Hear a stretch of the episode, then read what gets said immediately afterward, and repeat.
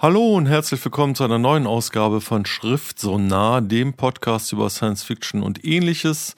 Ich bin immer noch FC Stoffel, alleine in der Umlaufbahn um den Bücherplaneten. Und ja, jetzt spreche ich endlich über das Buch, was ich seit 2017 lesen will. Äh, es ist dann letztes Jahr auf Deutsch erschienen. Im Sommer habe ich es gelesen und jetzt endlich komme ich dazu, darüber zu sprechen. Ich spreche über Dem Blitz zu nah von Ada Palmer.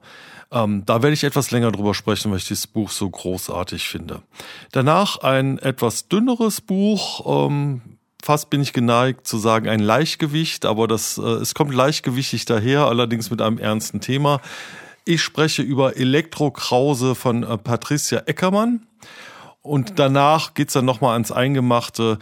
Ich spreche dann über Die Straße von Cormac McCarthy und vielleicht noch zwei, drei Worte über vom selben Autor Kein Land für alte Männer. Viel Spaß.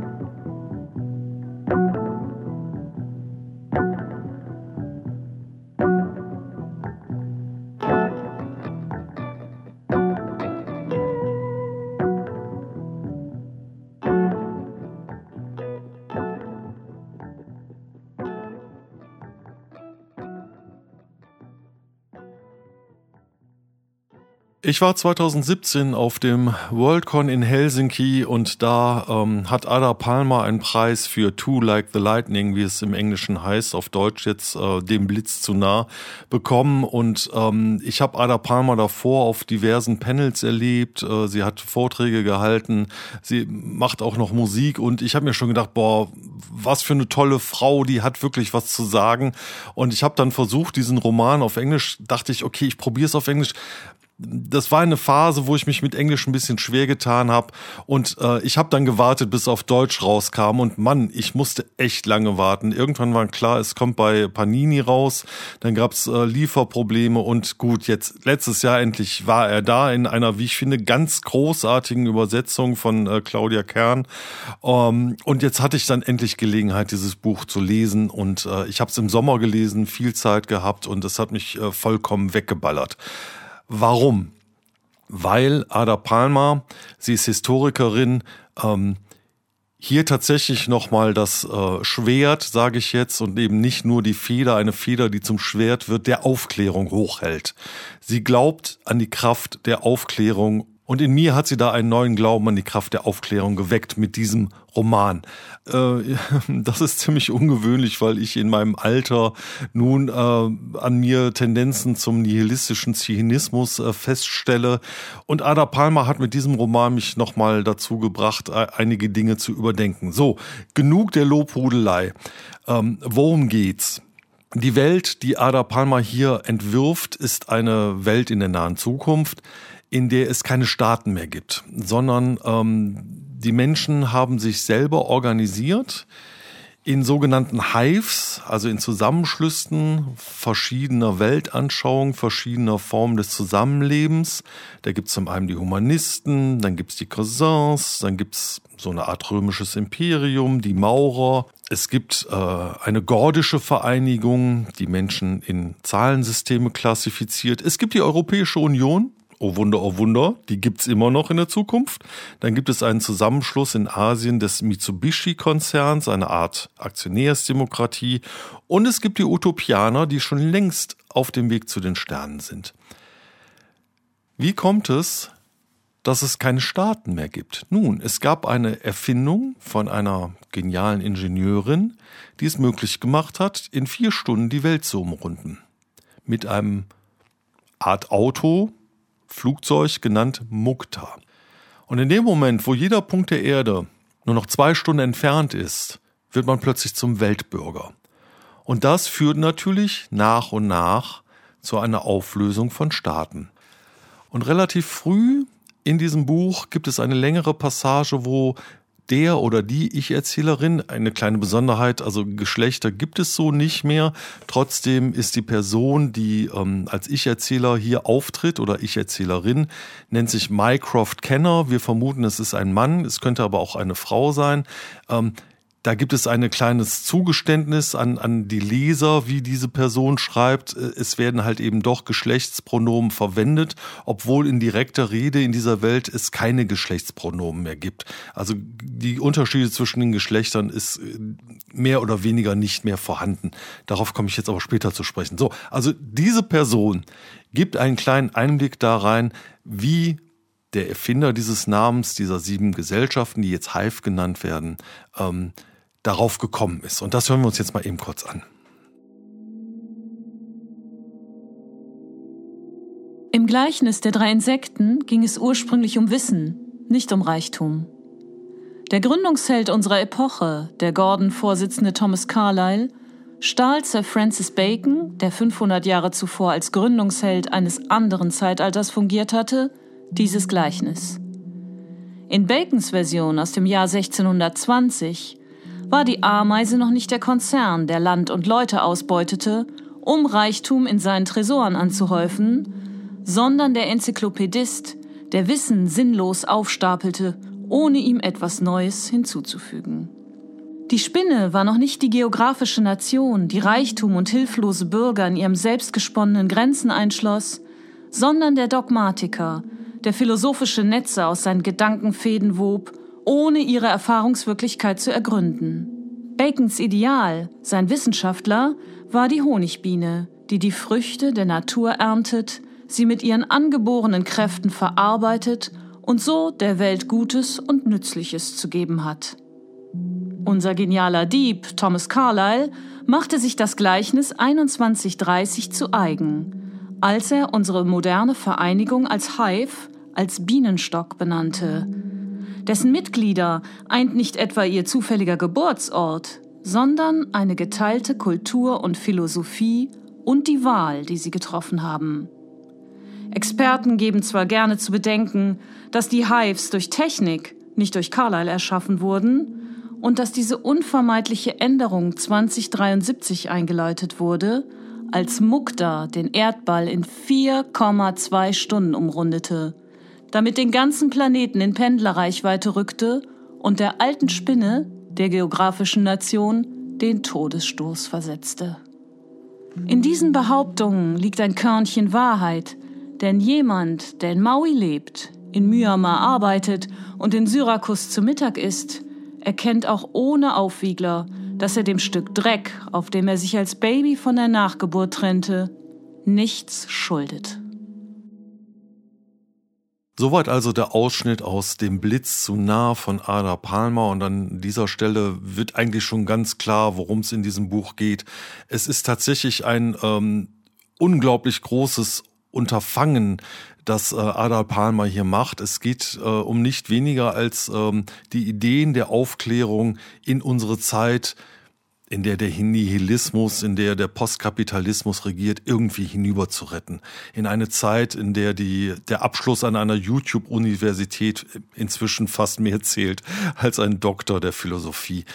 Ähm, ich schweife ab. Die Welt, die Ada Palmer hier entwirft, ist eine aufgeklärte Welt. Es gibt keine Geschlechter mehr. Äh, es gibt auch keine Religion mehr. Es gab Religionskriege. Und äh, man ist zu der Überzeugung gekommen, dass Religion mehr schadet, als sie nützt.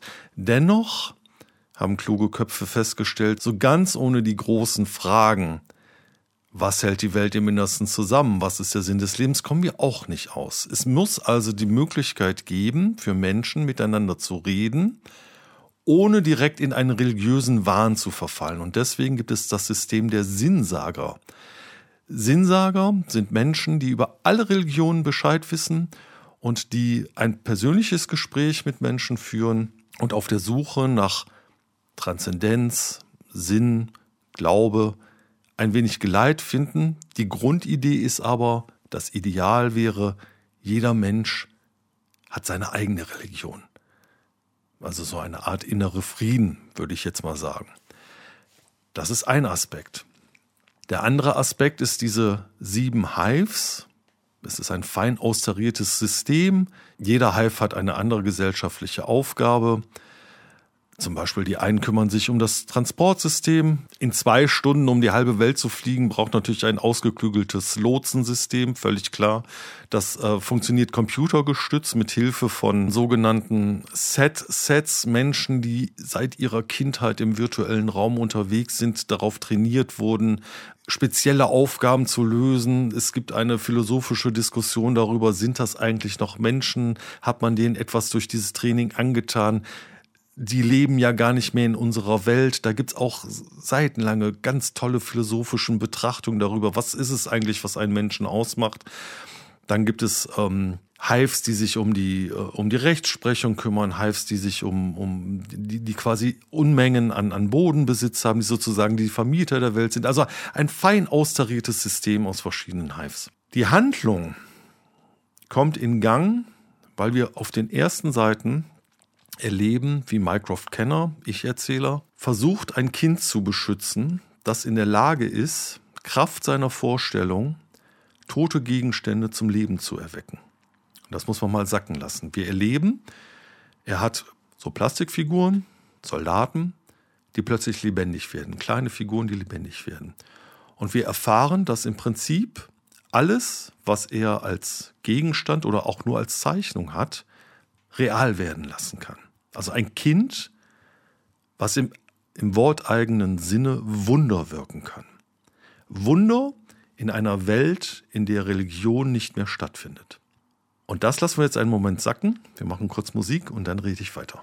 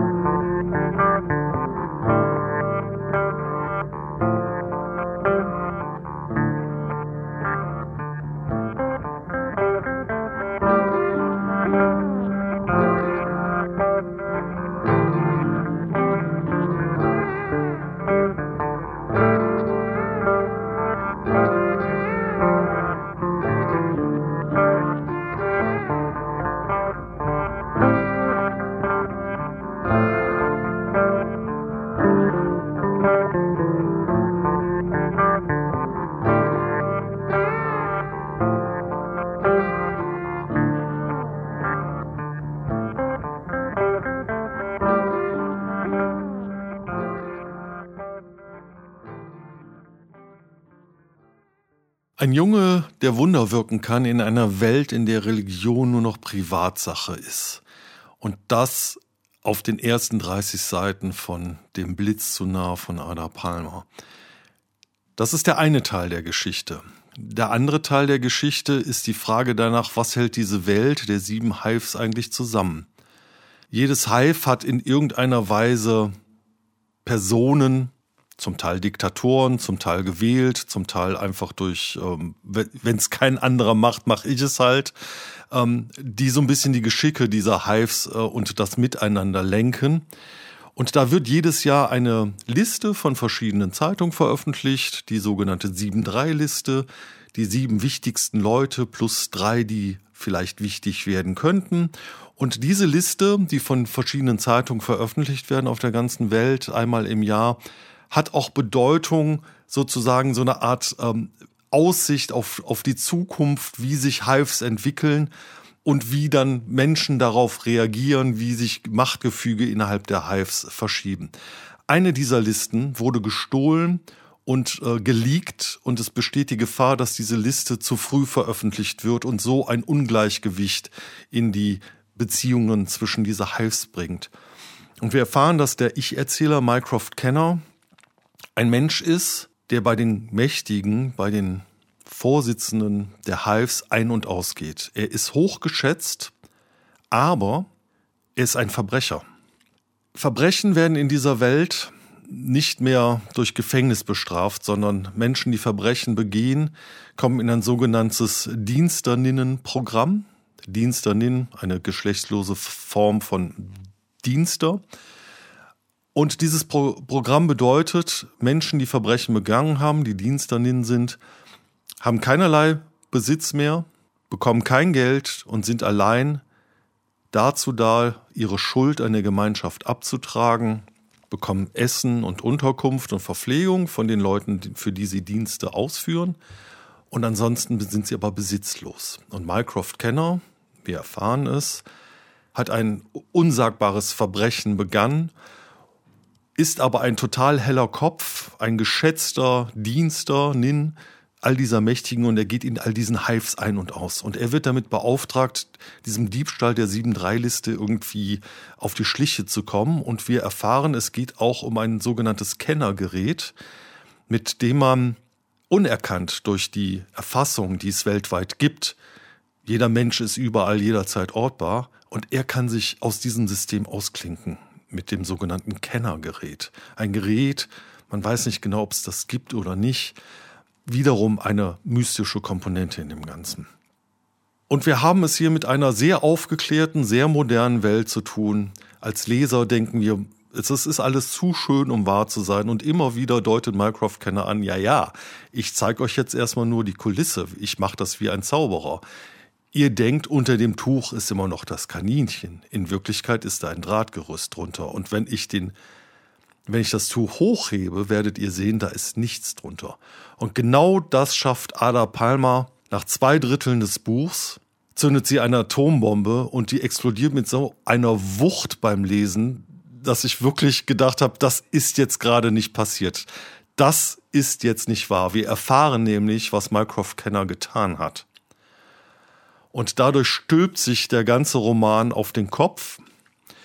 Und wir hören jetzt mal in eine Stelle hinein. Mycroft Kenner wird zum Gejagten. Er hat Feinde, die hinter ihm her sind und die ihm eine Falle stellen. Und da wird so ein bisschen angedeutet, was er getan hat.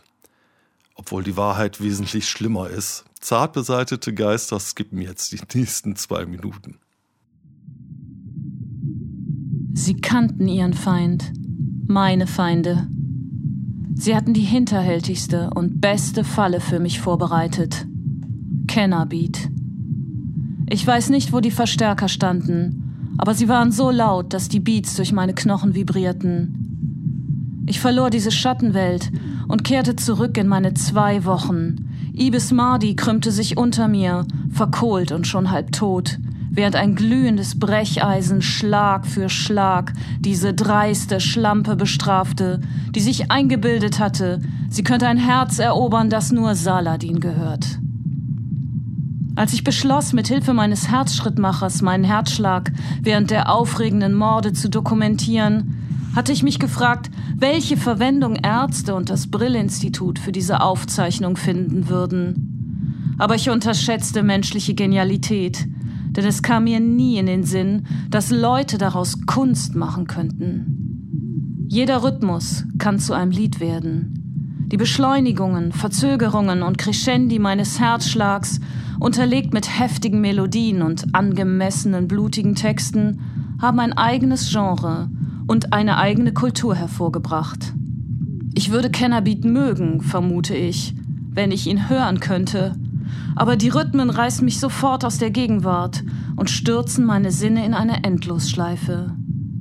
Ich schmeckte wieder Ibis Fleisch, spürte, wie heißes Blut auf meiner Haut spritzte, als sie mit den Fetzen nach mir schlug, die ich von ihren Händen übrig gelassen hatte und die sich zu oft besitzergreifend an meine geklammert hatten. Und ich sah Saladins liebevolles Lächeln, als wir unsere Rache vollzogen. Meine Gegner hatten eine gute Wahl getroffen. Ich stürzte blind zu Boden und war kaum noch bei Bewusstsein, als meine Angreifer ihre Schläger um mich herum erhoben. Ja, der Kennerbeat. Es ist doch immer wieder unglaublich, zu welchen Monstrositäten Menschen in der Lage sind. Und Ada Palmer nimmt hier auch kein Blatt vor den Mund. Und ich finde das großartig. Was in den ersten zwei Dritteln des Buches als große Aufklärungsgeschichte, als Utopie daherkommt, wird mit dem Enthüllen dessen, was Mycroft Kenner getan hat, und es wird sehr explizit geschildert, was er getan hat, ähm, die ganze Geschichte auf den Kopf gestellt. Und das ist aber nötig, damit dieser Roman seine komplette Wucht entfalten kann und einen maximalen Impact erreicht. Denn es stellt sich heraus, das, was diese Welt, die so schön und demokratisch und utopistisch daherkommt, im Innersten zusammenhält, sind am Ende doch wenige Menschen, die miteinander in Beziehungen stehen, die man von außen so nicht erwartet hätte. Es gibt nämlich einen Ort, an dem sich diese mächtigen, ja, es gibt immer noch mächtige Menschen, auch in dieser wunderbar aufgeklärten utopistischen Welt, in dem sich die Mächtigen halt eben treffen und miteinander bereden, wie sie die Geschicke der Welt lenken wollen. Und Mycroft Kenner geht dort ein und aus und Mycroft Kenner weiß auch um die Gefahren und um die psychopathischen Veranlagungen einiger dieser Menschen.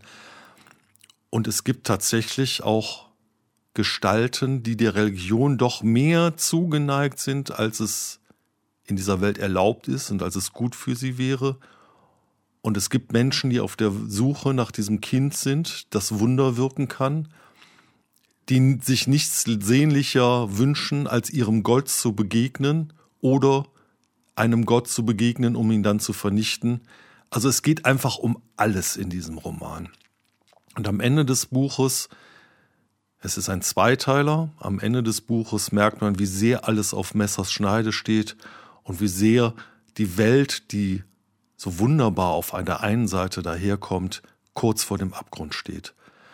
Und ich muss sagen, dem Blitz zu nah von Ada Palmer in einer fantastischen Übersetzung von Claudia Kern ist eins der bedeutendsten Bücher, die ich in den letzten 20 Jahren gelesen habe. Es hat einen unglaublichen Eindruck auf mich gemacht. Das Worldbuilding ist fantastisch. Dieser unerschütterliche Glaube an die Kraft der Aufklärung. Diese ständigen Referenzen auf Voltaire, Diderot und auch Descartes all dieses in dieser ganzen Summe macht das für mich ein ganz fantastisches Buch, über das ich sehr, sehr lange, das noch sehr, sehr lange in mir nachgewirkt hat und bis heute in mir nachwirkt. Und ich habe den zweiten Band hier stehen und ich werde auch noch den dritten und vierten Band lesen. Und ich kann dieses Buch gar nicht hoch genug loben. Ada Palmer, dem Blitz zu nah. Wenn ihr ein Buch lest in den nächsten zehn Jahren, dann bitte dieses.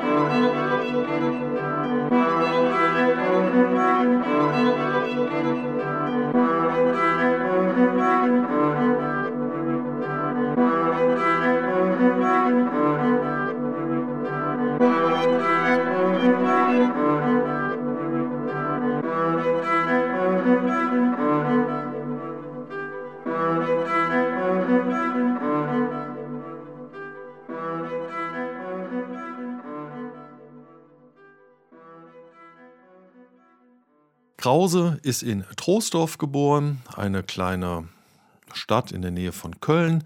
Ihr Papa ist Elektriker und sie ist bei ihm in die Lehre gegangen und hat als Elektrikerin ihre Gesellenprüfung gemacht. Ihr Papa ist übrigens auch Geisterjäger und sie hat auch hin und wieder ihn bei einer Geisterjagd begleitet dabei allerlei technische Geräte mitentwickelt und ihm auch bei der Wartung geholfen. Aber irgendwann hat sie es in Troisdorf, in diesem piefigen Dorf, nicht mehr ausgehalten und ist nach Bielefeld gezogen, denn Krause ist eine Schwarze. Ihr Papa ist weiß, ihre Mama ist schwarz und die beiden sind nach Bielefeld gezogen, wo sie sich wohler gefühlt, gefühlt hat, weil es einfach eine etwas weltoffenere Stadt und sie da auch eine Community gefunden hat, in der sie zurechtkam. Nun ist aber Nun hatte aber ihr Vater neulich einen Arbeitsunfall, von dem man nichts Genaues weiß, und er kann nicht mehr arbeiten. Und da Krause mehr an ihrem Vater hängt und ihm sich auch irgendwie verpflichtet fühlt, kehrt sie zurück nach Troisdorf, um nach ihrem Vater zu sehen und um sich ein wenig um den Laden zu kümmern. Und da fängt dann das Buch von Patricia Eckermann mit dem Titel Elektro Krause an. Krause kommt zurück nach Troisdorf oder Milchschnittenhausen, wie sie es treffend nennt sagt erstmal Hallo zu ihren Freunden, zu den Bekannten, spricht mit Nobby, ihrem Vater, dass sie ab jetzt den Laden schmeißt. Nobby so, nee, nee, kann ich schon noch darüber. Und aber nein, er kann eigentlich gar nichts mehr, denn er hatte einen schlimmen Arbeitsunfall. Und sie fängt erstmal an, so die Alltagsgeschäfte zu führen. Da kommt es auch schon direkt zu der ersten schrägen Begebenheit, denn sie muss in einer Schule einen kleinen Elektroschaden reparieren. Sie stellt sich vor, hallo, ich bin Krause, der Hausmeister, äh, wo ist der echte Krause? Ja, ich bin die Tochter, äh, wieso bist du Tochter? Siehst du gar nicht so aus. Also dieser Rassismus, der ihr da entgegenschlägt, der wird hier von Patricia Eckermann sehr pointiert auf den Punkt gebracht, ähm, etwas verstörend, angenehm verstörend, wie ich finde, aber auch mit einer netten Portion Humor, weil sie halt eben ihren eigenen Blick damit hineinbringt. Und das ist sehr erhellend an vielen Punkten. Die Geschichte kommt dann in Gang, weil Krause herausbekommt, was es mit diesem Arbeitsunfall eigentlich auf sich hat. Denn dieser Arbeitsunfall, als Leser ahnen wir das natürlich schon, hat mit einer Geisterbegegnung zu tun. Und Krause findet das Tagebuch von Nobby und äh, liest dann, was genau da passiert ist. Und da hören wir jetzt mal eben kurz rein. Eilig blätterte ich durch die vielen Seiten und wurde fündig. Nobby hatte an seinem Geburtstag einen Eintrag gemacht. Tracker waren vor ungewöhnlich großem Riss, nicht natürlich, vermutlich absichtlich von Menschen gemacht. Ort, Umkreis Kölner Dom. Geisterkontakte höherer Stufe sehr wahrscheinlich. Dom wurde auf einem Kraftort gebaut. Kann nicht warten, muss sofort handeln. Peter ist in Kur. Kaiser meldet sich nicht zurück. Fürchte, dass ich den Braun 1000 brauche. Muss wohl oder übel den Azubi mitnehmen, damit er mir beim Tragen hilft und den Wagen fährt, denn ich werde ausnahmsweise Absinth einnehmen. Falls gefährliche Wesenheiten der Stufe 3 oder sogar 4 switchen, muss ich gewappnet sein. Auch nach dem Einsatz hatte Nobby ein Protokoll geschrieben. Der Einsatz ist komplett aus dem Ruder gelaufen. Die Dosis Absinth war nicht ausreichend. Die Migräne kam wie ein Schlag auf dem Kopf. Wir waren kaum auf der Domplatte angekommen. Da sah ich auf etwa zwei Metern Höhe einen enormen Riss am Südportal, der sich sogar noch vergrößerte. Zuerst switchte ein Dämon, der sich sofort auf Arnulf stürzte. Der konnte den Geist zwar nicht wahrnehmen, verfiel aber sofort in eine Angststarre. Ich habe noch versucht, ihm zu erklären, was passiert, aber er war zu paralysiert, um es zu begreifen, konnte mir also auch nicht helfen, den Braun 1000 zu tragen. Ich schaltete das Gerät an und versuchte es allein. Der Dämon war zwar mächtig, aber zum Glück nicht besonders schlau. Es gelang mir, ihn zu vernichten. Doch dann switchte die zweite Wesenheit. Und Arnolf konnte sie wahrscheinlich wahrnehmen. Ich fürchte, dass jeder sie wahrnehmen kann, der ihr begegnet. Habe es nicht geschafft, sie zu vernichten. Ich konnte den Braun 1000 nicht schnell genug in ihre Richtung bewegen. Sie geistert noch irgendwo da draußen herum. Arnulf hat auf der Rückfahrt kein Wort gesprochen. Er war völlig apathisch. Im Betrieb hat er seine Sachen gepackt und gekündigt.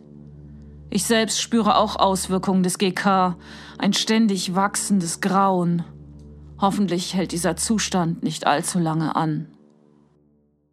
Soweit also der Ausschnitt aus Elektro Krause von Patricia Eckermann. Und ähm, an der Stelle wird eigentlich ganz deutlich, dass, ähm, dass dieser Roman auf mehreren Ebenen funktioniert. Ähm, zum einen ist er natürlich diese Geistergeschichte und in bester Ghostbusters-Manier werden da Geräte entwickelt, in Gang gebracht, getestet und äh, auf Geisterjagd gegangen. Und äh, auf der anderen Seite, ich habe es im Eingang ja erwähnt, ist es auch eine Geschichte über Rassismus und Erfahrungen, die man als, als schwarze Elektrikerin äh, in dieser Welt halt leider Gottes offensichtlich immer noch macht. Und das ist sehr erhellend. Ähm, das Kunststück, was äh, Patricia Eckermann hier zustande bringt, ist, dass sie das Ganze mit einem Augenzwinkern und einer Art Galgenhumor erzählt. Ähm, Es gibt verschiedene Komponenten, die einfach großartig sind. Viele der Geister, denen sie begegnet, die aus der Geisterwelt versuchen, in unsere, Geist, in unsere Welt zu kommen, sind Nazis oder noch besser Mitläufer, die irgendwie gar nicht verstehen, warum sie Geister sind, denn sie haben ja eigentlich gar nichts gemacht. Aber genau das ist ja das Problem. Sie haben zu der Zeit des Dritten Reichs eben nichts gemacht und sich genau dadurch halt eben auch schuldig gemacht. Und das bringt hier Patricia Eckermann ganz wunderbar in verschiedenen kleinen Anekdoten auf, auf den Punkt, dass manchmal nichts machen eben halt doch auch zu wenig ist. Dann hat sie eine ganz fantastische Idee, die, weil ich ja auch Musik mache, ich einfach großartig finde. Ähm, der Drumcomputer TH808 von Roland, ein ganz tolles Gerät, neben der 909 vielleicht eins der ikonografischsten Drumcomputer ever, ich schweife schon wieder ab, ähm, spielt eine tragende Rolle, denn die Frequenzen, die aus diesem Gerät erzeugt werden, die haben Auswirkungen auf die Geisterwelt. Das finde ich auch eine super Idee. Und es gibt ganz tolle Personen. Kaiser ist ihr eine Freundin von, von Elektro Krause, die auf einem Schrottplatz arbeitet. Ähm, da fühle ich mich so ein bisschen, in Köln gibt's gibt's so einen, einen Künstler, der auch einen Schrottplatz bespielt, Odonien, fühle ich mich so ein bisschen daran erinnert. Ähm, dieses Lokalkolorit Troisdorf fängt sie auch super ein. Es gibt tolle Szenen am Kölner Dom. Also da finde ich mich als Kölner einfach auch total drin wieder und ah, guck mal da und erkenne was wieder. Auch super. Und es gibt einen göttlichen Showdown im Bundestag in Bonn. Das Ganze spielt nämlich 1989. Da gab es in Bonn noch den Bundestag, der wurde dann noch genutzt. Gibt es einen großartigen Showdown. Also Elektro Krause von Patricia Eckermann ist nicht besonders dick, ist sehr toll unterhaltend und man lernt auch äh, als alter weißer Mann, wie ich es bin, noch einiges über den Rassismus, den wir uns heute leider immer noch rumschlagen müssen. Äh, gebt dem Buch eine Chance, ich kann es empfehlen.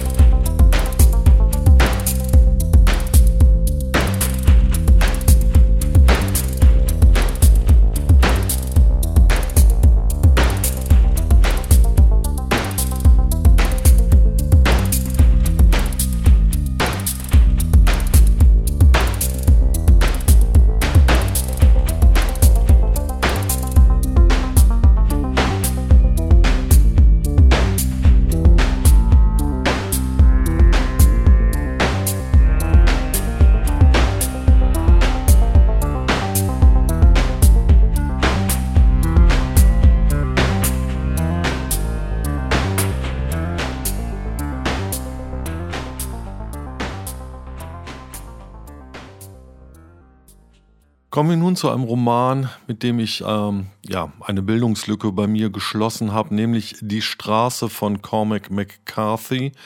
Und ähm, einige von euch werden den mit Sicherheit kennen. Nichtsdestotrotz möchte ich trotzdem gerne darüber sprechen, weil auch das ein Buch ist, was mir, ähm, ja, es ist so eine hohle Phrase, was mich zutiefst bewegt hat. Aber es ist leider so und ich weiß auch nicht, wie ich es anders ausdrücken soll.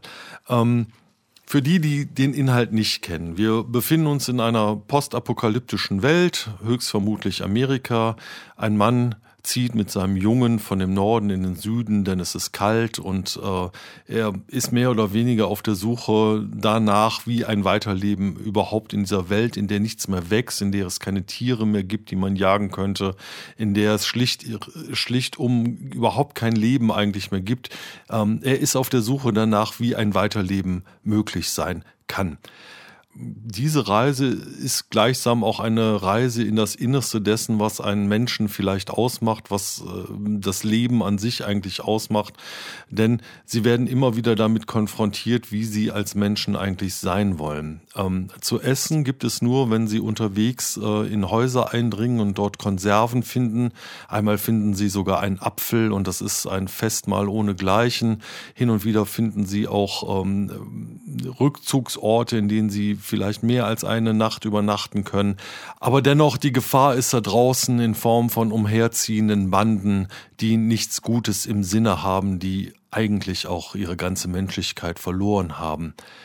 Und ähm, was an diesem Buch besonders beeindruckend ist, ist zum einen ähm, das ganze Setting natürlich, diese Hoffnungslosigkeit, die, die Suche nach Hoffnung in einer hoffnungslosen Welt, zum anderen aber auch die Sprache.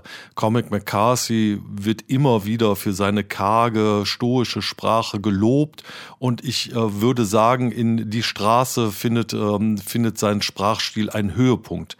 Und wir hören jetzt mal gerade in einen Ausschnitt relativ am Anfang hinein, und ähm, das sind mehrere kurze Absätze. Lasst die mal auf euch wirken.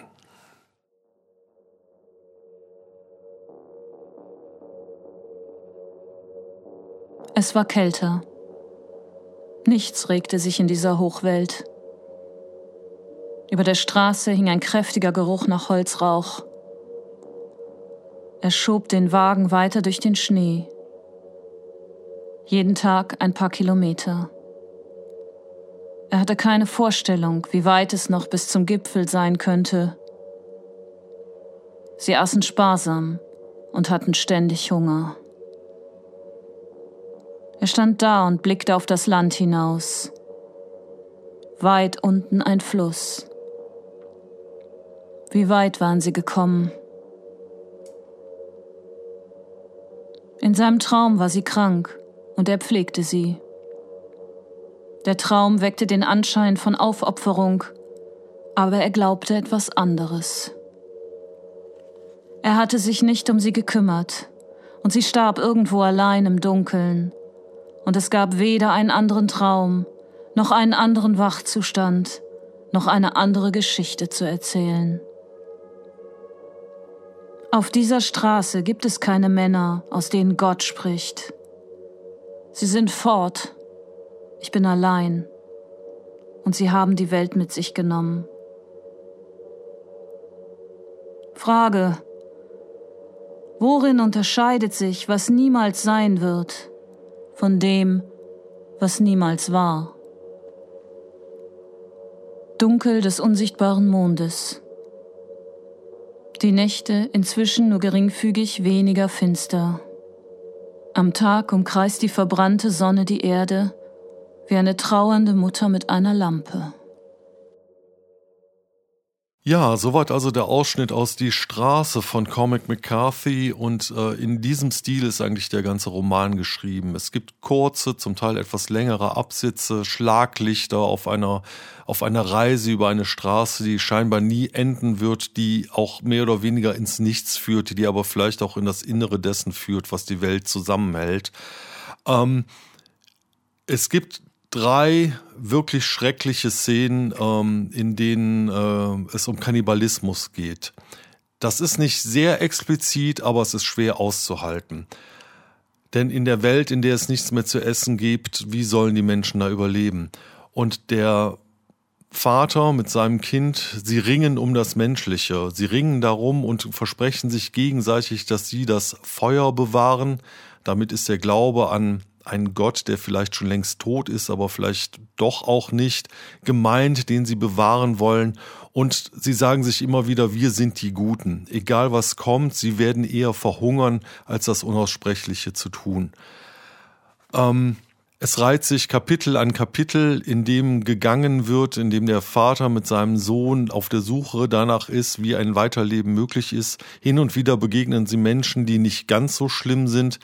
Da ähm, zeigen sie so ein bisschen von ihrer Menschlichkeit, aber halt eben auch hin und her gerissen zwischen dem eigenen Überleben oder dem äh, gemeinsamen Sterben. Ähm, und das geht wirklich ans Eingemachte.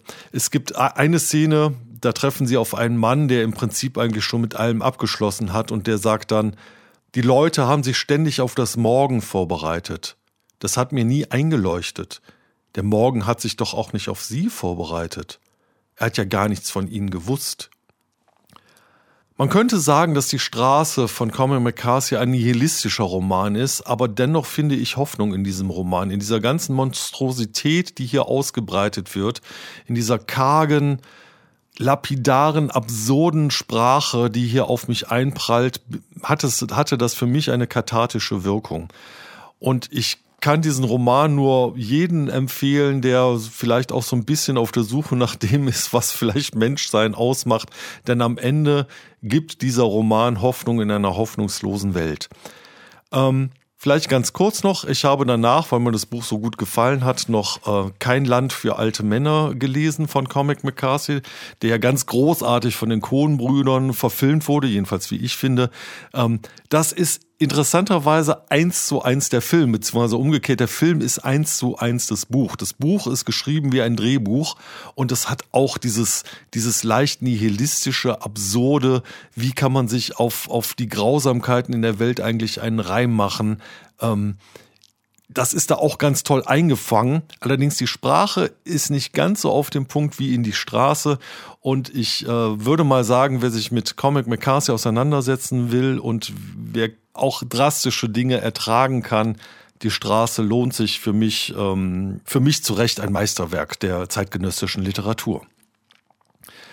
Damit geht Schriftsonner schon wieder zu Ende. Vielen Dank nach wie vor an Doris Mücke dafür, dass sie diese Ausschnitte so schön vorgelesen hat. Und ähm, ich entlasse euch mit äh, den letzten Worten, diesmal aus Comic McCarthy Die Straße. Dort heißt es, Vielleicht wäre es in der Zerstörung der Welt endlich möglich zu erkennen, woraus sie bestand. In diesem Sinne, einen schönen guten Abend.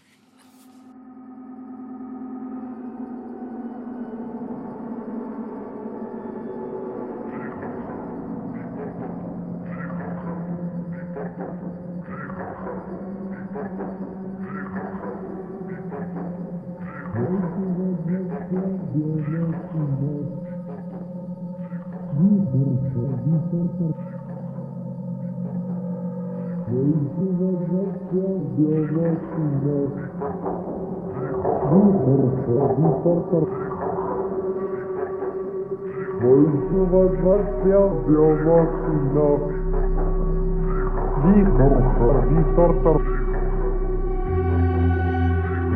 Уважаться Белохина. Вихруха, Витортор. Уважаться Белохина. Вихруха, Витортор. Белохина. Уважаться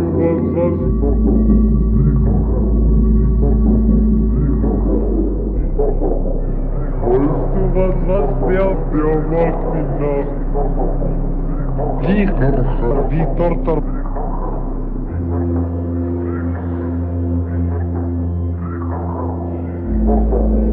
والله والله والله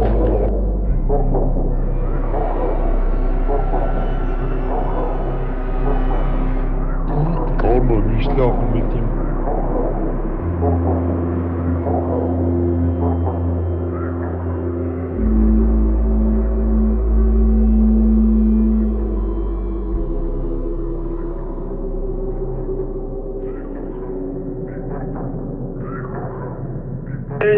das nicht.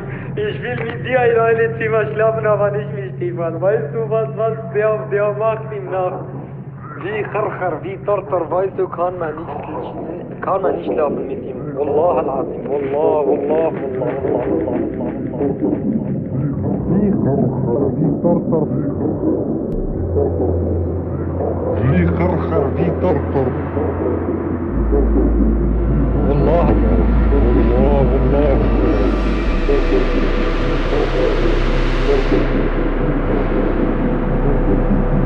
Wallah, والله والله. والله.